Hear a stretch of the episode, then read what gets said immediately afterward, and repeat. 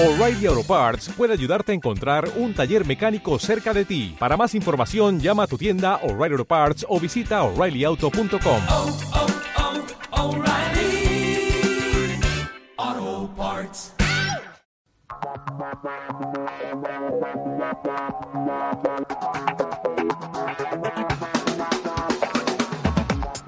Código Cero, con la colaboración de la Fundación de Navegación Oceánica de Barcelona. Bienvenidos, saludamos a los que nos escucháis a través del podcast. Bienvenidos a Código Cero, este espacio que pues se intenta explicar, analizar y comentar todo lo que tiene que ver con la Vendée Globe. Y la verdad es que estamos en un momento, yo creo que, bueno, eh, interesante para conocer, analizar y comentar. Y para ello saludamos a pues eh, los expertos que nos acompañan. Empezamos por Aleix Gelabert. Aleix, ¿qué tal? Muy buenas tardes, bienvenido. Buenas tardes, ¿cómo estás, José María? Pues eh, interesado y, y, sobre todo con muchas ganas de saber qué tienes que, que, contar, juntamente con Carlos Pic, periodista. Buenos días, Carlos. Buenas tardes, de hecho, bienvenido. ¿Cómo estás? Hola, buenas tardes, José María. Bien, con Eh, ganas. Con ganas. Hay mucho que contar, mucho, mucho de lo, desde la última vez que, que hablamos, ¿eh? Sí, y más esta última, la tarde de ayer y esta, y esta noche que, que ha sido intensa. Y añadimos a esta tertulia, a esta mesa redonda, a, a un experto que seguro que nos podrá dar su visión, Gerard Marín, regatista, eh, bueno, eh, navegante transoceánico, eh, preparando transats. Gerard, buenas tardes, bienvenido, ¿cómo estás? Hola, buenas tardes y bien. Eh, seguidor de la Vende Globe, supongo, y, y con, eh, con muchas cosas a comentar, ¿no? Espero. Sí, la verdad es que esta cosa está muy caliente, está muy interesante y bueno, la verdad es que queda regata por delante, pero ya han pasado muchas cosas, sí. Pues venga, empecemos por lo que ha pasado más recientemente y que seguramente es lo que más, eh, más tensión ha generado, ¿no? Esta, este rescate eh, de, de, Kevin Escoffet que se ha, tenido que, se ha, se ha hecho en alta mar, se ha hecho pues eh, con unas horas de, de, intriga y se han hecho en unas condiciones ciertamente muy, muy complicadas tras un accidente que en un principio pues eh, evidentemente ha, costado eh, conocer un poco el, por qué se produjo. Ah, empieza tú, Gerard. Bueno, la verdad es que esta noche nos parece que, bueno, ayer, ayer al mediodía creo que ya el Kevin Escoffier disparó la baliza, tuvo, tuvo un problema gordo en el barco y por lo que tengo entendido ha, ha partido el barco literalmente y este barco ahora mismo parece que está hundido. Creo que Jan Lecam, ¿no? que es la persona que estaba más cerca de él, fue, fue la persona que la ha rescatado esta madrugada y tengo entendido que ha sido bastante complicado porque tenía vientos de 25 a 30 nudos y ola bastante formada. Y creo que por lo que me han dicho, el Jan esta, lo, lo, vio y cuando cambió de rumbo para hacer la maniobra de rescate, pues lo perdió de vista durante un tiempo y lo, lo acabó encontrando milagrosamente por su popa, ¿no? Esto creo que, que, quizás de día fue de noche y pienso que quizás con las, las estroboscópicas que llevamos a bordo en casos de estos, que hace una luz muy intensa y muy focalizada, quizás ha sido una de las claves que la ha podido encontrar de manera, no diré fácil, pero encontrarlo, ¿no? Porque de día quizás hubiera sido un poco más difícil. Aleix. Sí, hombre, la, la, verdad es que no es nada fácil hacer un rescate en alta mar. Eh, piensa que para hacer una regata de estas características y para otras más sencillas incluso, eh, la organización te pide tener unos cursos de supervivencia que, que son para estos casos pero aunque los hagas, nunca yo creo que estás 100% preparado para lo que realmente te, luego te puedes encontrar en el mar, ¿no? Porque los cursos son un simulacro que se hacen muchas veces en, en unas condiciones eh, francamente buenas. Eh, la mayoría de cursos, la gente misma que los realiza no se ha encontrado nunca en estas situaciones y desgraciadamente muchas veces yo creo que son un poco para pasar el cumplir el expediente y realmente como nosotros como profesionales y regatistas nos tenemos que, que, ser los primeros mismos que exigir en estos cursos eh, que sean lo más, lo más exigentes posibles. Sí que hay sitios en Inglaterra, por ejemplo, que cuando te hacen un curso de estos te ponen en una piscina de olas, te, te rocían con mangueras e intentan simular condiciones más extremas. Pero yo, por ejemplo, aquí en yo he hecho este curso en España, en Francia y en Italia, en varios, en varios países. Y muchas veces, la, la última vez que lo hice precisamente, que, que no fue mucho, y, y- y me ha dado que pensar, ¿no? También lo hice aquí en el Puerto Olímpico un día con, con Fuerza 1 dentro del puerto, mar en calma. En, esos, en esas condiciones, subir a la balsa, por una persona que está físicamente bien, que es deportista, eh, es muy fácil, no tiene ningún, ni- ni- ninguna complicación. Pero incluso así, yo he compartido el curso con gente menos formada y, físicamente más, floja, digamos, y realmente hay gente que incluso así le cuesta subir a la balsa. Pues ahora imagínate hacer esto no- en una situación de estrés, sea de día o de noche, con 30 nudos, olas de 4 o 5 metros que había en ese momento allí, eh, corriendo, de, sacando todo lo que puedes del barco, que en este caso, por lo que tengo entendido, él ha tenido que salir prácticamente con lo que llevaba puesto y el TPS, no ha podido coger, eh, y la radiobaliza, mm, nada más. Y en esa situación, pues reaccionar muy rápido, porque te puedes encontrar que, que- estés en el agua y, no hayas tenido tiempo ni a disparar la, la- la- la balsa, ¿no? O a coger las cosas que, en, el, curso siempre te dicen, no, cuando tienes que abandonar el barco, te, te, preparas, coges el grab bag, coges el TPS, das la señal de aviso. Claro, está muy bien, pero si tienes una vía de agua pequeña, mm, lo puedes ir haciendo. Pero en este caso, que él, como decía Gerard, ¿no? Literalmente ha partido el barco por la mitad, mm, ha tenido segundos. Yo no creo que haya tenido ni minutos. Justo le fue para poder enviar un SMS al, a- al equipo, ¿no? Para poder avisar. Y además lo hizo muy bien, que dijo, me estoy hundiendo, no es broma, ¿no? Y esto es un Mayday. Porque si no, pues incluso hasta depende, el equipo se lo puede tomar a- ¿no? como una broma que luego evidentemente hubiesen comprobado que no, ¿no? Intentas con- con- comunicar con el barco y ves que no responde y, y te preocupas. Pero, pero bueno, yo creo que es una cosa muy, muy importante a tener en cuenta, que en esas condiciones es dificilísimo eh, abandonar el barco ya y saltar en la, en la, en la, en la balsa con el máximo número de cosas. Esto ya es una cosa para mí complicada, que no es nada, nada fácil. Y luego el, el rescate de esta persona en una balsa, en, con ese mar, con ese viento, haciéndose de noche, yendo solo, no olvidemos, ¿no? Que los que van solos con un barco de 60 pies, que por, por lento que vaya va, va, va muy rápido y, y, es muy, muy difícil luego rescatar a esta persona. Eh, por suerte, eh, en este caso, pues estamos hablando pues de final feliz y, y como creo que he, he oído en un, en un vídeo, ¿no? A Jean de Camp que decía, eh, bien está lo que bien acaba, ¿no? Pues, pues perfecto y, y, y, todo el mundo está muy contento, pero son situaciones muy críticas con las que, con las que hay que tener mucho cuidado. Y, y seguramente él ha encontrado la, la, la, balsa bastante rápido, pero creo que iba con dos rizos en la mayor. Parar el barco es difícil y entre la maniobra uno solo es lenta, es complicada y cuando ha bajado la vela, ha podido enrollar la vela de proa, eh, ha vuelto a intentar ver dónde estaba la, balsa salvavidas y, ya la había perdido de vista. Y, y, esto es una de las cosas también, ¿no? Que en estos cursos muchas veces te enseñan, bueno, si hay un hombre al agua, si hay una, una balsa en el agua, pues uno, que, la, que no deje de mirarla nunca, claro, pero cuando estás uno solo, en algún momento tienes que dejar de mirarla para hacer tus propias cosas, ¿no? Entonces, es, es un rescate muy complicado que ha ido muy bien y, y, la verdad, pues, pues yo me, me, alegro muchísimo. Carlos. Si te parece, intento con todo lo, que he reconstruido, hago dos breves mini crónicas, una mm. la de Cofier y otra la de Jean Lecam. Empezamos por la de Cofier.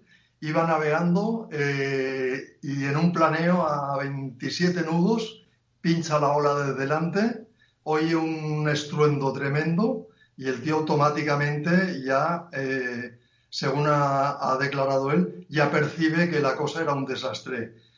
Se gira hacia proa y, y ve la proa totalmente doblada y como él, él, él definía, la, la proa se, o sea, se rompió justo por, por delante del, del mamparo del, del mástil, se dobló 90 grados mirando hacia el cielo, se gira hacia atrás y ve la popa hundida en el agua. Y automáticamente, como decía Lesh, en unos reflejos eh, encomiables, que yo creo que de 100 veces solo le sale también esta, esa única vez, manda el SMS, coge el traje de supervivencia, se va arriba a la cubierta, ve que no va a tener tiempo de, de nada, se pone el traje, intenta bajar para coger una bolsa de, de mano, ve que el barco ya estaba totalmente inundado y ya se decide que, que tiene que, que, abandonarlo. El problema es que la balsa salvavidas estaba amarrada en popa, tres metros por debajo del agua. El tío tira del cabo, la hincha y pasa un poquito de, tiempo hasta que la libera y se puede subir arriba. Y a partir de ahí él se queda a la espera. Eh, a Jan le avisan para que, que acuda hacia allá, llega relativamente rápido, llega eh, navegando a vela, no iba motor, con, con dos o tres rizos muy despacio, localiza a, a, en, en la balsa salvavidas, se acerca, incluso pueden cambiar unas palabras y en el momento que se pone a maniobrar él solo, tenía que virar por avante, solo con, con la mayor, esto es muy complicado, con los dos o tres rizos, cuando termina la maniobra, se gira y, y ya no lo ve. La fatal coincidencia es que la baliza de, de Cofier deja de emitir, con lo cual en dirección de regata y en los centros de rescate que estaba coordinando Jacques Carae no tenían la, la, la localización exacta para dársela a, a, a Alecam. Dirección de regata hacen una gestión con, con France y ellos con un programa que tienen estiman desde el punto que hay y las condiciones de, de meteorología el rumbo de deriva de la balsa salvavidas. Había mucho viento y olas en aquel momento se estima de unos 5, 5 metros y medio. A partir de aquí, Jan Lecam se queda de piedra y, bueno, sin ponerse nervioso, va dando vueltecitas por la zona. Dirección de regata, al ver que pierden la pista de la, señal de la baliza, eh, envía a tres regatistas más para allá para que ayuden a, a, a Jan Lecam a, localizar la balsa salvavidas. Pasan las horas, se hace de noche. Eh, a todo esto, Cofie estaba dentro de la balsa salvavidas con sus víveres que ha estado comentando, bebiendo relativamente tranquilo, porque sabía que Jan Lecam estaba por ahí cerquita. Incluso él, él hay, un momento que se duerme dentro de la balsa y se despierta porque oye un ruido, el flameo de, de la vela, y aparece Jan Lecam a 100 metros de él y se le aproxima. A todo esto, Jan Lecam antes había decidido que, que, de noche no lo iba a, a, pillar y que iba a esperar a que, a que amaneciese con la luz diurna. Y al cabo de un tiempo se le enciende la bombilla y dice, coño, de día, con este mar que hay, mm, va a ser mucho más difícil que, como comentabais antes vosotros, Gerard y, Alex, de noche, que además había parece ser bastante buena luna, eh, poder ver el destello de la luz estroboscópica. Se queda en cubierta, pendiente, pendiente, pendiente, y es cuando ve ese destello y finalmente es cuando se puede acercar para ahí. La maniobra fue bastante divertida, entre comillas, porque cuando estaba al lado de la, de la balsa, eh, Cofiel le dice, bueno, das una vuelta y, y me vienes a pillar. Y Jan Lecam le dice, no, no, lo hacemos ahora. Le lanza un cabo con una boya, le, lo, lo consigue atrapar Ecofie y estirando a mano acercan la balsa hasta la popa y ahí a través de los, de los tubos de la, de la timonería, ¿no? del sistema de transmisión de los timones, por ahí él, él puede acceder y confiesa, ha confesado que entre el mar que había que era bastante importante, que era de noche, la situación, el estrés y, el, y sobre todo el, el traje de, de, supervivencia que le, que le complicó bastante y, irónicamente Cofié decía, suerte que estoy físicamente como un toro, si no, no sé cómo coño hubiera podido subir. Esto es más o menos un poquito la, la crónica, las crónicas que yo he podido perdón, recomponer. Claro, eh, varias cuestiones aquí. Eh, una de ellas, eh, el tema de la baliza que deje de emitir. Yo no sé si es, habitual que esto pueda, que esto pase. Es decir, que una baliza pensada y diseñada para que esté emitiendo en cualquier circunstancia deje de emitir eh, en el momento que más la necesitas. Gerard. Sí, la verdad es que esto yo no lo había oído y me ha chocado bastante, ¿no? Son aparatos que, que deben ser muy fiables y que normalmente no, no deberían fallar. Sí que es verdad que jamás he tenido la oportunidad de disparar una en una situación como esta y la poca experiencia que tengo con una baliza que se me apagó es porque el- la, la, la envuelves, la acabas envolviendo en alguna cosa metálica que pierde el señal. Lo que pasa es que en esa situación no veo cómo puede haber pasado, vaya. Decían, Bueno, yo- yo no sé si hay alguna- por, la- por el mar o algo. Sí, también yo no sé si hay alguna también una especie de confusión en, en las diferentes declaraciones que ha habido, porque yo he, leído varias informaciones, unas hablan de radiobaliza, otras hablan de señal del AIS, y igual vale la pena un, poco aclarar una cosa y la otra. La radiobaliza es una señal, hay dos tipos, la del barco y la personal. Yo por lo que he leído, Kevin llevaba una personal en el bolsillo de, de su traje de aguas. Entonces, él cuando se eh, sale corriendo ni se acuerda que tiene esa baliza al principio, me parece a mí, en el traje de aguas, se pone el TPS y, hace todo lo que, lo que has descrito antes tú, Carlos. Eh, independientemente, en el chaleco tiene una- un ICE portátil. El ICE portátil eh, trabaja en una frecuencia distinta a la radio- radiobaliza. La radiobaliza emite una señal que va directamente vía satélite a un satélite que la rebota a una estación costera y de la estación costera pues, pues reciben una señal de, de socorro. Eso es lo que yo creo que mm, es muy difícil que falle. La radiobaliza emite, la cuestión es si tiene, como decía Gerard, algún tipo de interferencia o algo que, que haga que no llegue la señal.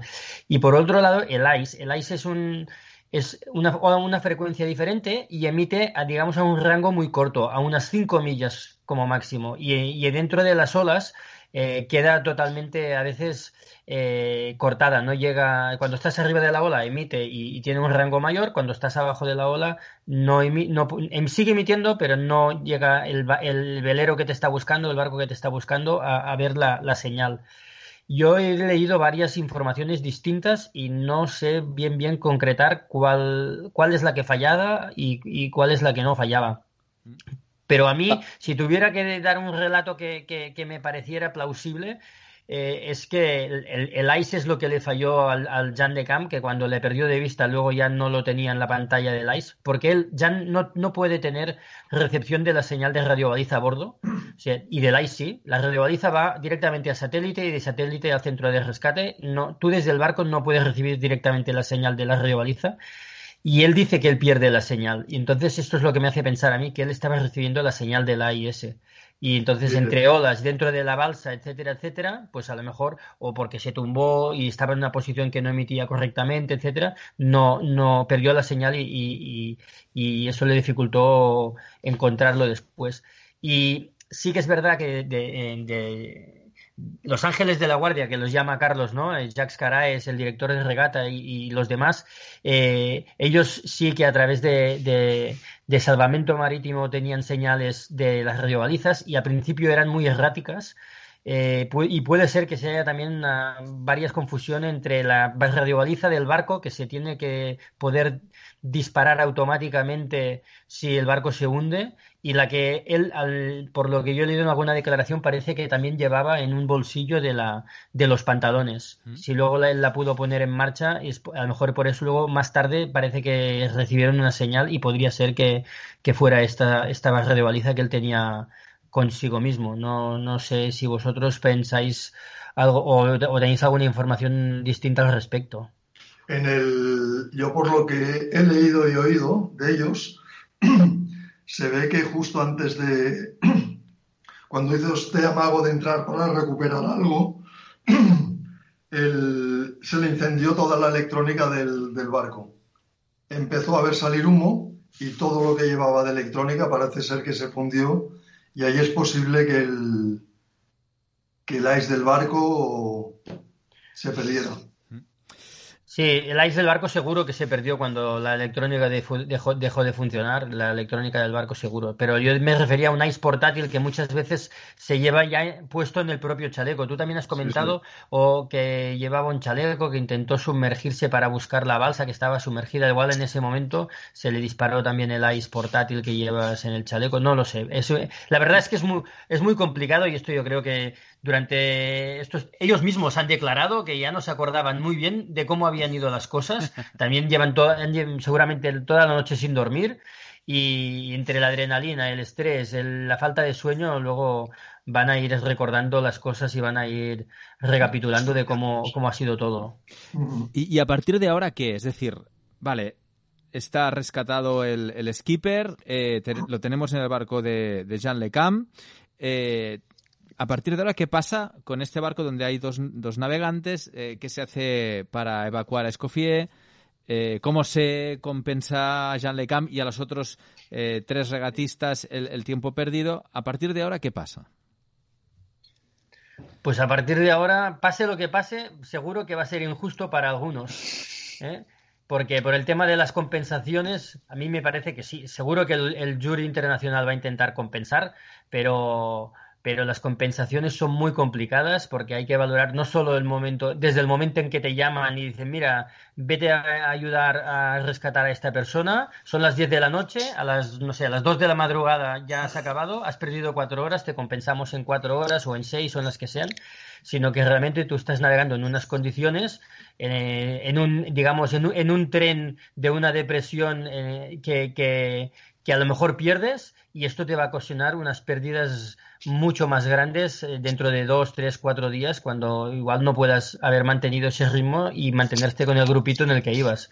Pero todos sabemos que esto también forma parte de, de, la regata y, la, prioridad es la seguridad entre los participantes. Yo lo que veo, a ver vosotros cómo, cómo lo, cómo lo pensáis, pero lo que veo un poco de momento, no lo veo claro, digamos, es cómo evacuamos a, Kevin Escoffier del barco de Jean Le Cam, porque no tienen, bueno, lo más cerca que tienen es Cape Town, pero ya casi casi que ya lo, están dejando atrás y será muy complicado. Y hacer un trasvase en alta mar con un barco que pueda interceptarlo desde de la Armada o de algún mercante o así tampoco es una tarea fácil.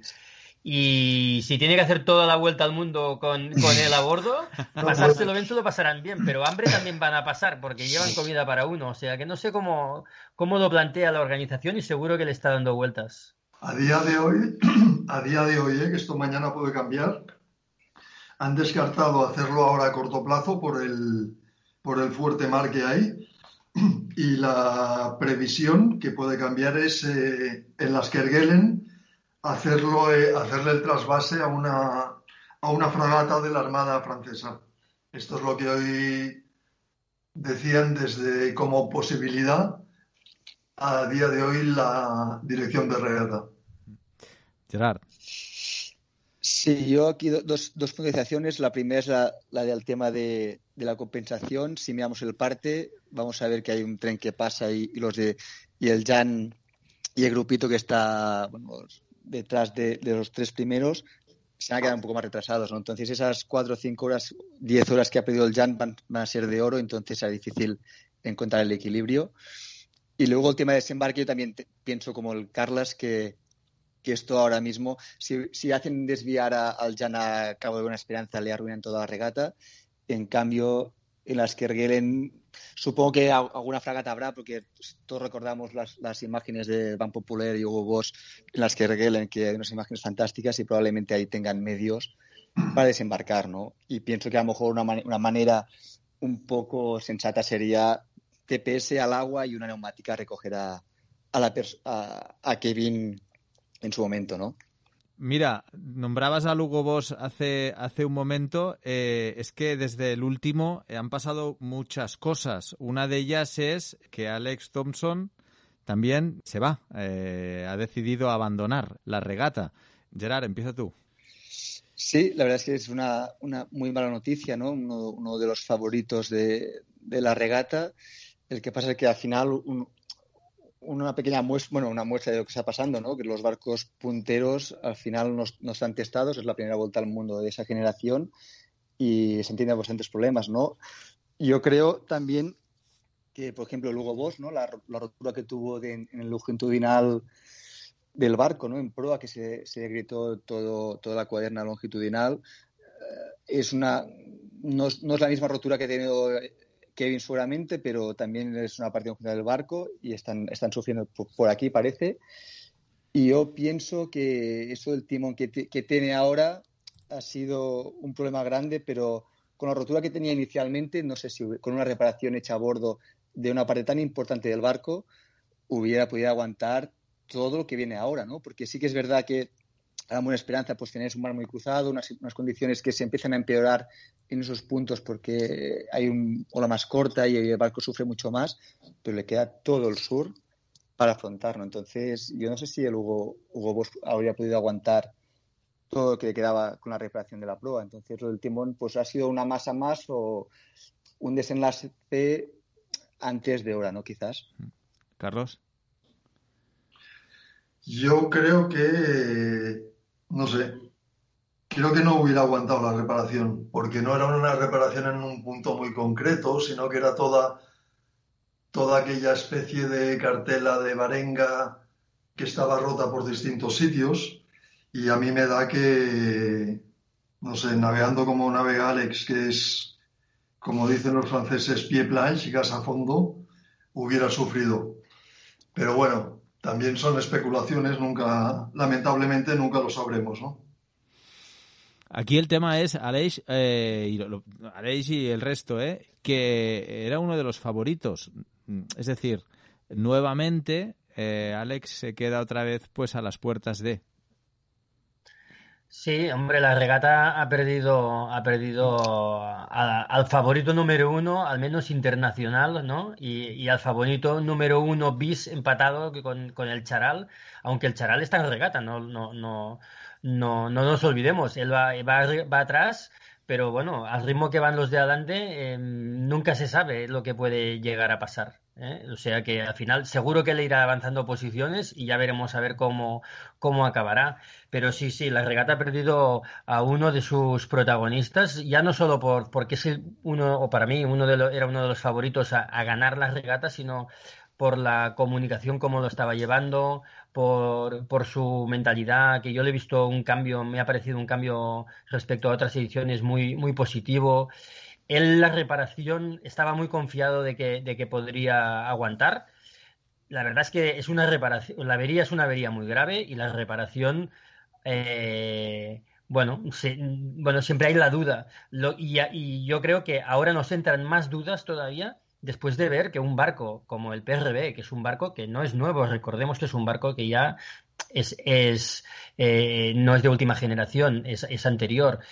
Eh, es un barco que ya se ha probado más, que sí que es verdad que le han puesto unos foils, pero según ha declarado el propio Kevin, Kevin eh, le añadieron 200 kilos de carbono en, el en uno de los últimos refit para reforzar precisamente toda la proa, sabiendo ¿no? de los esfuerzos y de los golpes, de los pantocazos que dan estos barcos. O sea, si, si en un barco que ya estaba aprobado, que estaba reforzado, se ha podido arrancar la proa de esta, de esta forma, eh, una reparación que haya podido hacer de fortuna Alex, hombre, da que, da que pensar, mismo. y como dice Carlos, nunca lo sabremos, nunca lo sabremos. Él estaba muy confiado de, de poder seguir y la verdad es que se le veía súper animado, incluso cuando él, él mismo ¿no? hizo ese vídeo que, que diciendo, ¿no? The boss is back, que se le veía ¿no? con, un, con unas ganas tremendas de, de continuar y yo creo que él mismo allí Sabía que había perdido 800, 600 millas, no lo recuerdo exactamente respecto a los de delante, pero yo creo que se veía perfectamente capaz de, empujar al tope para, intentar ganar esa regata que él creía que era la, la, suya, ¿no? que había llegado su hora. Luego tiene la mala fortuna de romper un timón y, y ahí se le acaba la regata. Y, y luego yo he, solo he visto un vídeo de Alex desde entonces y lo he visto realmente destrozado. He visto un Alex que, que está, digamos, muy triste, muy, muy jodido por no, por no poder continuar. y, y si no puede continuar, pues es realmente porque, porque el barco no, no es capaz, ¿no? Y no es seguro hacerlo. Entonces, bueno, la regata pierde un, un gran aliciente que es tener a Alex Thompson, ¿no? Imaginaros, ¿no? Tener a Alex Thompson allí detrás eh, dando guerra y apretando, Claro. o sea... Bueno, la- tendremos que centrarnos en, en- en lo que queda y, y- y que serán muchas cosas. Nadie lo esperaba y, Sí, y un sí. poco más y nos olvidamos de Alex, ¿no? Ha pasado esto de Kevin y, y casi que lo de Alex ya, ya no es noticia. Pasó hace dos días y se acabó. Ya. Gerard, eh, cuéntanos dos, dos cuestiones eh, muy puntuales. Primero, la solidez de estos barcos eh, desde, el punto de, desde el punto de vista de- del, del skipper. Y dos, eh, la diferencia de navegación eh, de esta, esta zona concreta de, de- de la, toda la zona del sur. ¿no? ¿Por qué, por qué, eh, hay ahora estas dudas mm, por, por estas dos cuestiones? La solidez del barco y el- el tipo de mar, el tipo de ola.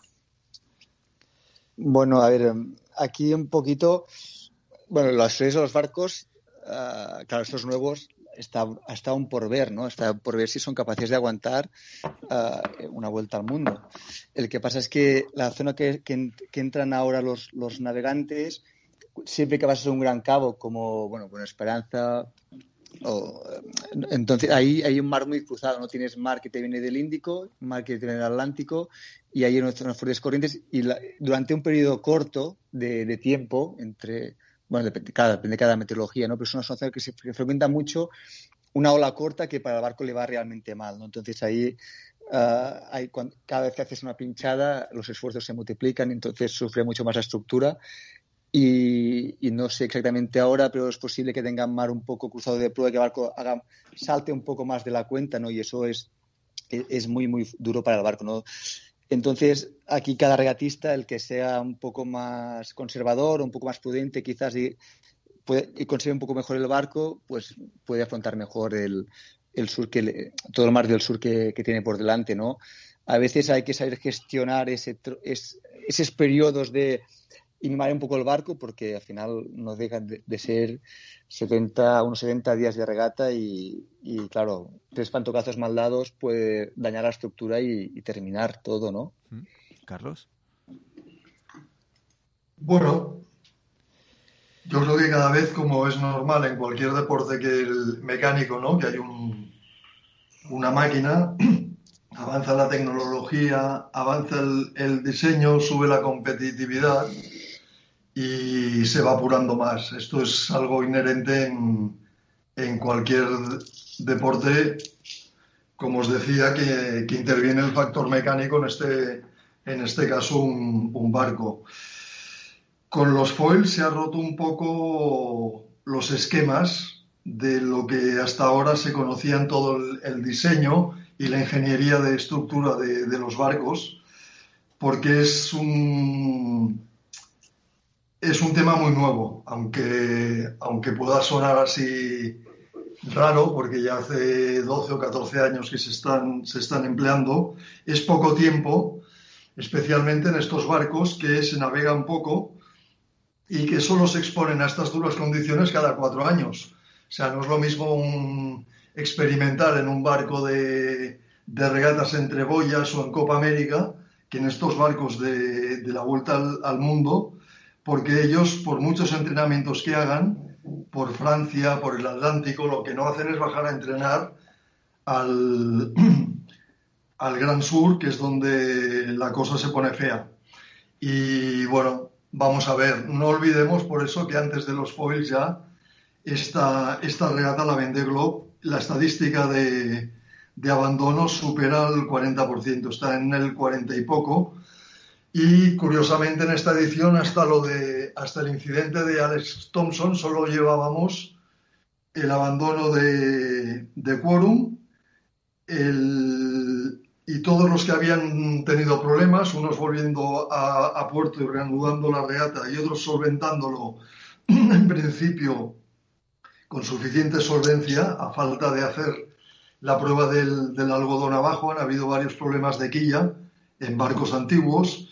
Eh, seguirán habiendo roturas y abandonos. Lo que yo espero y deseo es que sean las mínimas posibles y con consecuencias que no vaya más allá de lo deportivo, ¿no? Que solo suponga, con lo grave que es deportivamente y a nivel de patrocinadores y de ilusión, de estar trabajando tanto tiempo en un proyecto, ver cómo, cómo se te va todo al garete por una, por una avería mecánica, por una rotura, y que no, y que no pasen digamos, eh, desgracias personales. Eh, antes, de, antes de despedir eh, y antes de tomar la recta final ya del, de, este, de este podcast, hablamos de Didac Costa, 20, en posición número 22, está entre la 24, la 20, va, va cambiando de posición, pero en, este grupito que va eh, en medio para entendernos de, de, la regata. Eh, de momento bien, Gerard. Sí, yo creo que está haciendo una buena regata, ¿no? Al final, uh, no, no, no, sé si va con más viejo de la flota, pero seguramente de los tres más viejos. Y, la verdad es que, bueno, tener, uh, tener, yo creo que ahora tiene siete barcos detrás, ¿no?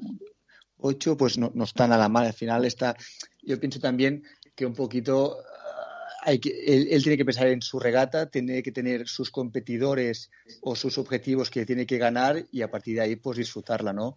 Al final a lo mejor fijarse un objetivo de, intentar adelantar un barco más, rápido y disfrutar de puesto no tiene sentido, pero de barcos de su generación y de su potencial está más que bien puesto, ¿no? Aleix. Sí, sí, sí. Eh, Dida que está siguiendo la progresión ¿no? que ha ido haciendo desde, desde la salida. Yo creo que eh, siempre hemos dicho que Dida que es de largo recorrido, tiene que coge su ritmo y lo mantiene y, de momento lo sigue haciendo. Eh, que yo sepa no ha tenido averías, ya hablamos con él el, otro día y decía que eran cuatro cositas y nada más. Él tiene la ventaja que conoce muy bien el barco, su barco está también ya muy probado y, y, y eso yo creo que le hace ser eh, eh, estar confiado ¿no? y, y, estar y estar tranquilo y seguro con lo que le va a venir, que, que, que no será poco igual que, igual que a los demás. Eh, ahora además, para yo he hecho un pequeño routing de de, de Didac y a mí me salía que él pasaría la, la longitud de, del Cabo de Buena Esperanza eh, en la noche del, del, día 8 al día 9 de, de diciembre. Eh, veremos a ver qué, cómo evoluciona la meteo. Todavía quedan días, pero tardaría al menos una, una semanita en, en llegar allí. Eh, ahora tienen la suerte que el grupo que ellos van, que eran son cuatro o cinco, ¿no? Porque el Occitán parece que ya, como es lógico, eh, se les está separando un poco, pero el grupito de cuatro que van allí bastante, bastante juntos, eh, eh, están cogiendo, digamos, uno, otro tren de otra borrasca. Ellos están dos mil millas por atrás aproximadamente en línea recta de, de, de, la, de, la, primera, de la primera borrasca, que es la que ha han cogido los líderes y la que ha afectado a, a, al, al, barco de, de, Kevin Escoffier y ellos están cogiendo otra, otra borrasca que se ha formado eh, en el Atlántico Sur y que va a circular hacia, hacia dirección el Cabo de Buena Esperanza y esto les dará yo creo un, durante unos días un, unos vientos digamos medios fuertes con ola también uh -huh. y con los que les, les ayudará a progresar bastante rápido y con la mala suerte que seguramente esta borrasca, según parecen los modelos, se va a ir un poco demasiado al sur y avanzará más rápido por, por el sur y, y ellos se quedarán antes de llegar al Cabo de Buena Esperanza igual con, uh -huh. con, un, con un, en una dorsal y con menos viento y, y allí van a, a relanzar un poco la marcha. Pero bueno, veremos lo que pasa. Yo creo que Dida que está haciendo una buena regata y y está haciendo lo que tiene que hacer, sin prisa pero sin pausa. Carlos. Poco más que decir, yo coincido totalmente con, con Gerard y con, y con Aleix.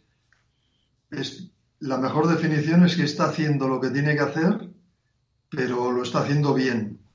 Eh, tiene el barco que tiene, está bien situado y yo creo que lo mejor está por venir porque coincido en que es un, un corredor de fondo y lo mejor está por venir, que es un poco hacer valer su experiencia y su conocimiento cuando las cosas se pongan duras a partir de en esta primera borrasca que comentaba Aleix y todas las siguientes que van, que van a, a tener que, que, navegar y que sortear hasta que, hasta que doblen Cabo de Hornos. Y ahí yo creo que, que, que Didac estará cómodo. Conoce bien el barco, el barco siempre ha respondido ahí bastante bien, como saben perfectamente Aleix y Gerard que han estado por ahí abajo con esta máquina. Y, yo insisto, creo que lo mejor de Dida que está por venir. Y eso no quiere decir que lo que haya hecho hasta ahora no haya sido bueno, ¿eh? sino que va a ir a mejor, a mejor, a mejor. Pues eh, si os parece, lo dejamos aquí. Tomamos un compromiso. El, en el próximo podcast hablaremos de la participación femenina, que está siendo también, creo que, muy destacada y que valda, vale la pena poner el, poner el foco también en, en el buen papel que están haciendo eh, algunas skippers. Gerard Marín, eh, ¿alguna vende a, a la vista o, o, no? Esto de momento no. Hombre, por ganas no me faltan, ¿no? Pero la realidad, la cruda realidad es que es muy, muy complicado poder mm, llegar a tener un proyecto de este, de este, calibre y la verdad es que ahora mismo no me ronda mucho por la cabeza. No es por ilusión, pero creo que hay que ser pragmático y realista y es, son proyectos muy difíciles, ¿no? Muchísimas gracias por habernos acompañado. Un abrazo, hasta la próxima. Muchas gracias. Eh, Aleix Gelaber, muchísimas gracias también. Hasta, hasta la próxima. Eh, y Carlos Pic también, muchísimas gracias por habernos acompañado. Quedamos emplazados dentro de unos días donde, repito, eh, la participación femenina será una de las cuestiones que pondremos eh, encima de la mesa, junto con lo que haya pasado, que ahora mismo eh, es imposible de predecir. Hasta la próxima. Muchas gracias. Hasta aquí Código Cero, con la colaboración de la Fundación de Navegación Oceánica de Barcelona.